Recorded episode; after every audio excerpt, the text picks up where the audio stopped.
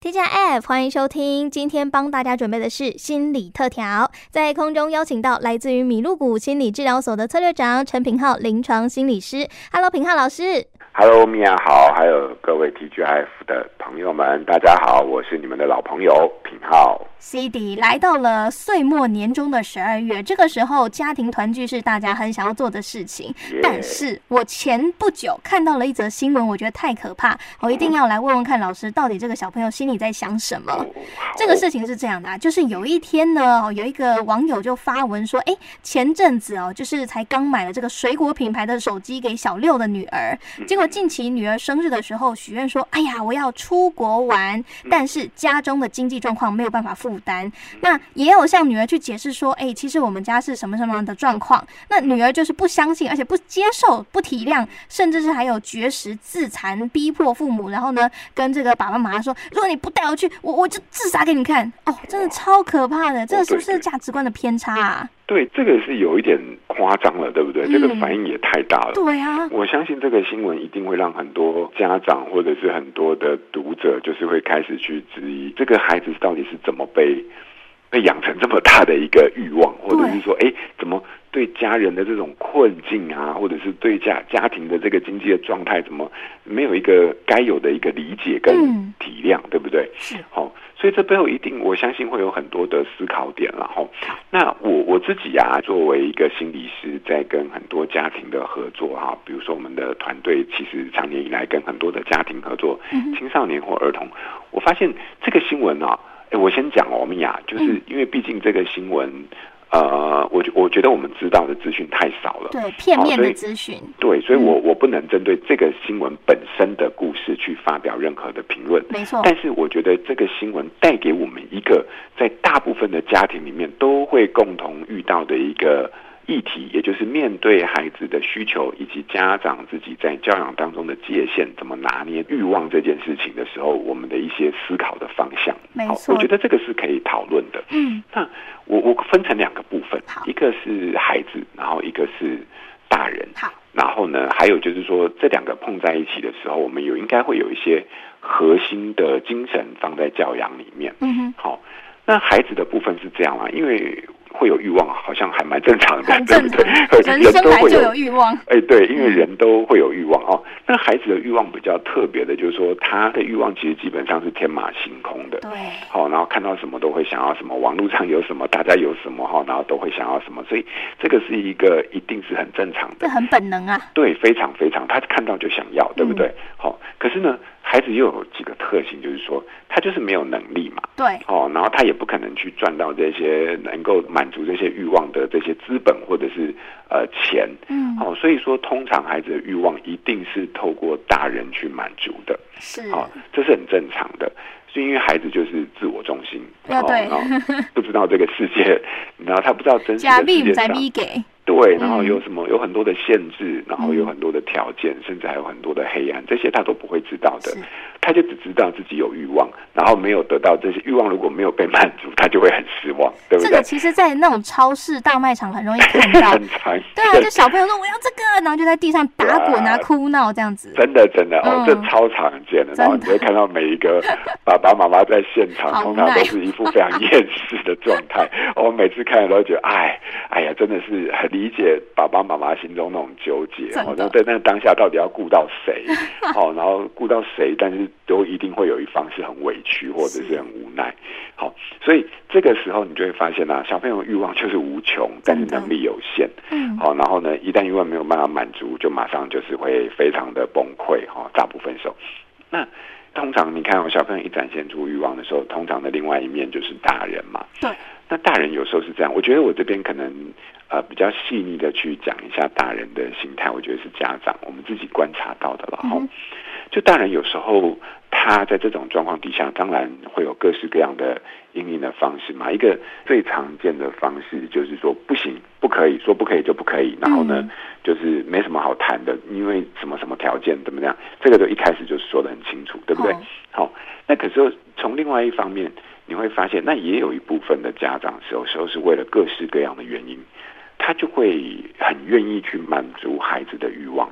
好、哦嗯这个我们也的确也是看到的。这会变过度宠溺耶。嗯，对。可是我们就会好奇啊，就是这后面是什么原因，嗯哼，对不对？会会这么愿意的哈、给出一切的条件，然后去嗯满足孩子欲望。我觉得有一些是原因是天生的啦，比如说哦父爱啊、母爱啊，好、关系中的本质嗯啊等等这些。好、那这些东西的确就是我们不喜不忍心看到孩子失望，这个很正常。哦对，但我觉得有一些后天的原因会加成了这种先天的动机，有一些原因可能是后天的，比如说我们其实最常看到的就是，我们有时候满足孩子的欲望是因为我们自己童年的缺憾呐、哦好对，这个东，西是不会被说出来，但是他在心里面不断的运作。嗯，好、所以你你知道吗？有时候表面上我们想要尽力去满足孩子，但其实我们内心有很大的一部分是在满足过去那种总是不断在遗憾的童年当中的自己。好、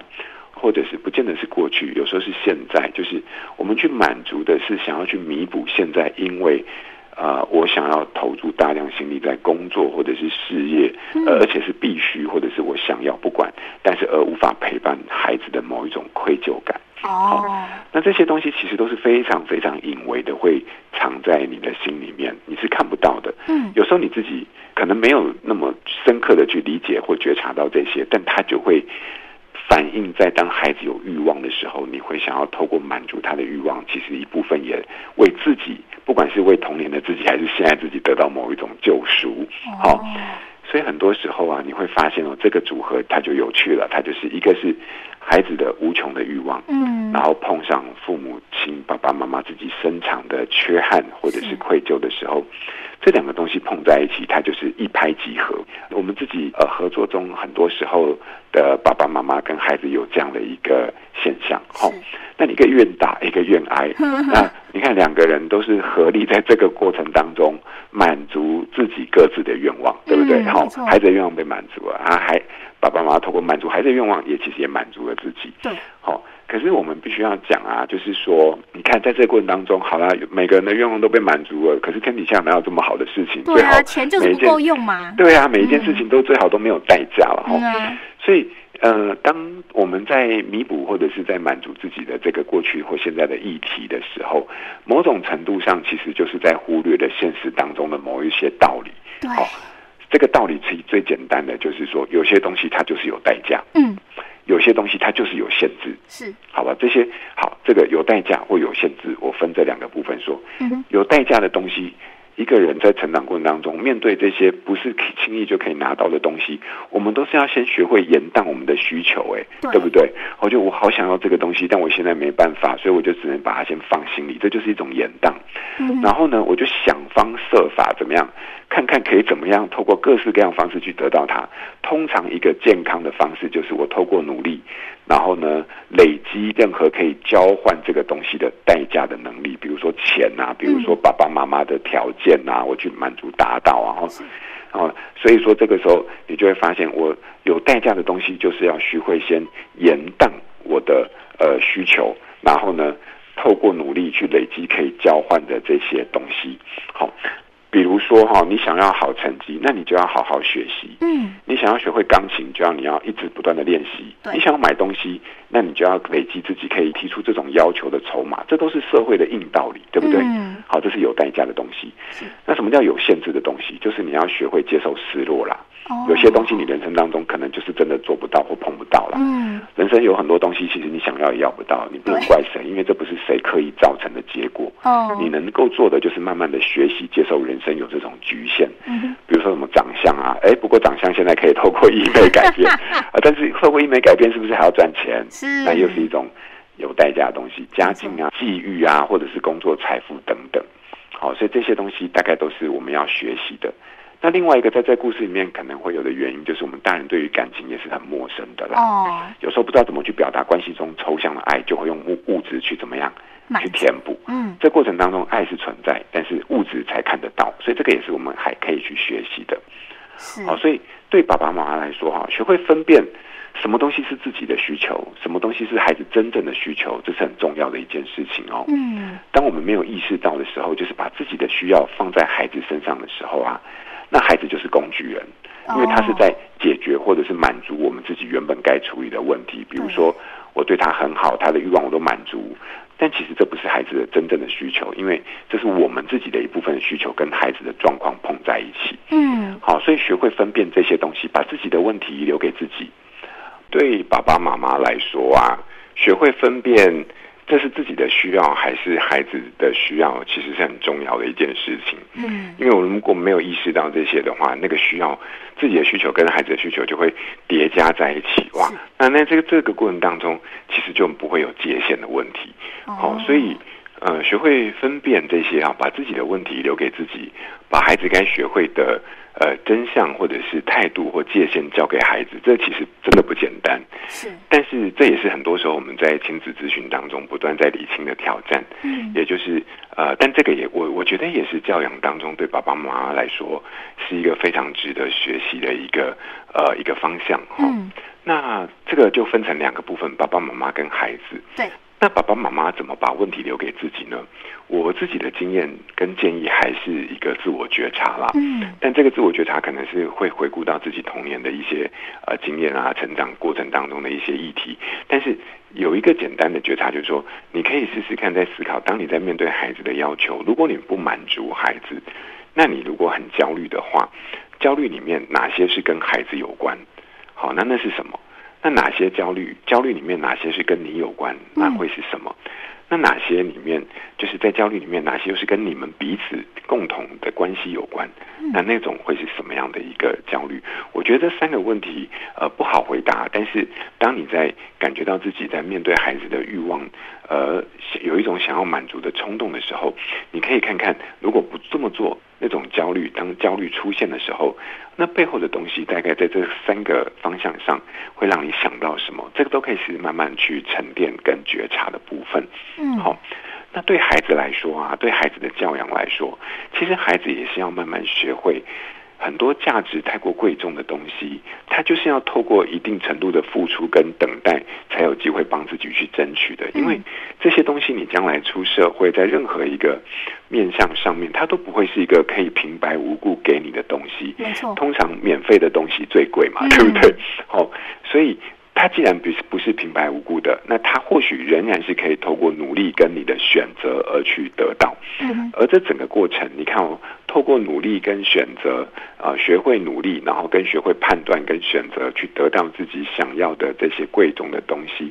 这整个过程不就是我们社会运作的方式吗？是，好啊，你要工作才会有薪水，然后你要呃付出努力才会得到某些技能嗯哦，跟肯定。好、所以我觉得这个东西本身就是一个在让孩子学会社会运作的方式，那以及他未来存活的一个很重要的一个能力跟态度。没错那，所以透过这样的方式来教导小朋友，我觉得这也是教养的功能之一。所以面对孩子的欲望的时候呢，其实有时候是可以跟孩子讨论这个价值的呃大或小嗯，但同时也可以给孩子一个方向，就是那你要怎么透过努力啊来得到这些东西？我觉得这都是可以讨论的方向。也在是讨论的过程当中，帮孩子建立起了一个面对欲望的一个在这个社会当中呃被认可的一种追求的方式的态度。所以我们把它搬到生活上来讲啊。嗯今天假设我们带小朋友去超商好了，他就是指着那瓶乳酸饮料说：“我就是想要喝那个。”嗯嗯那这个时候我们就应该要先停下来，然后问问看他说：“诶，为什么你想喝？那为什么我要给你买，或为什么我不给你买？”这个把它解释清楚。其实小朋友在一次一次不断的解释清楚的过程当中，他就可以建立正确的那个价值观。对，然后嗯他也可以建立起，就是学到有些东西可以，有些东西不行，没错，然后他可以慢慢开始去学会消化跟接受，也就是生活当中就是有不行的东西。嗯哎，，啊，这个本来就是他未来一定会遇到的嘛，他一定会被人家拒绝 嘛，对啊哦有时候会得欲望没办法满足嘛，可是他有这种消化的能力，啊，不就是能够更快的站起来吗？是没错哦，对所以我们今天透过一个小小的新闻事件，也带大家顺便理解一下，如果今天呢小朋友可能很着急，或者是很想要某个东西的时候，嗯你该如何去说服他说，哎，这个东西你呃可以有，但是要有什么样的代价，或者说这个东西你不能有，原因是什么，甚至要讲清楚说明白。是，其实是小朋友比你想象中的还要聪明。是真的，是，那么今天在空中非常感谢来自我们米露谷心理治疗所的策略长陈品浩临床龙心理师跟我们分享，感谢您。谢谢米娅，也谢谢大家。是的，我们二零二四年再来准备更多不一样的心理特调给大家哦，我们就明年见。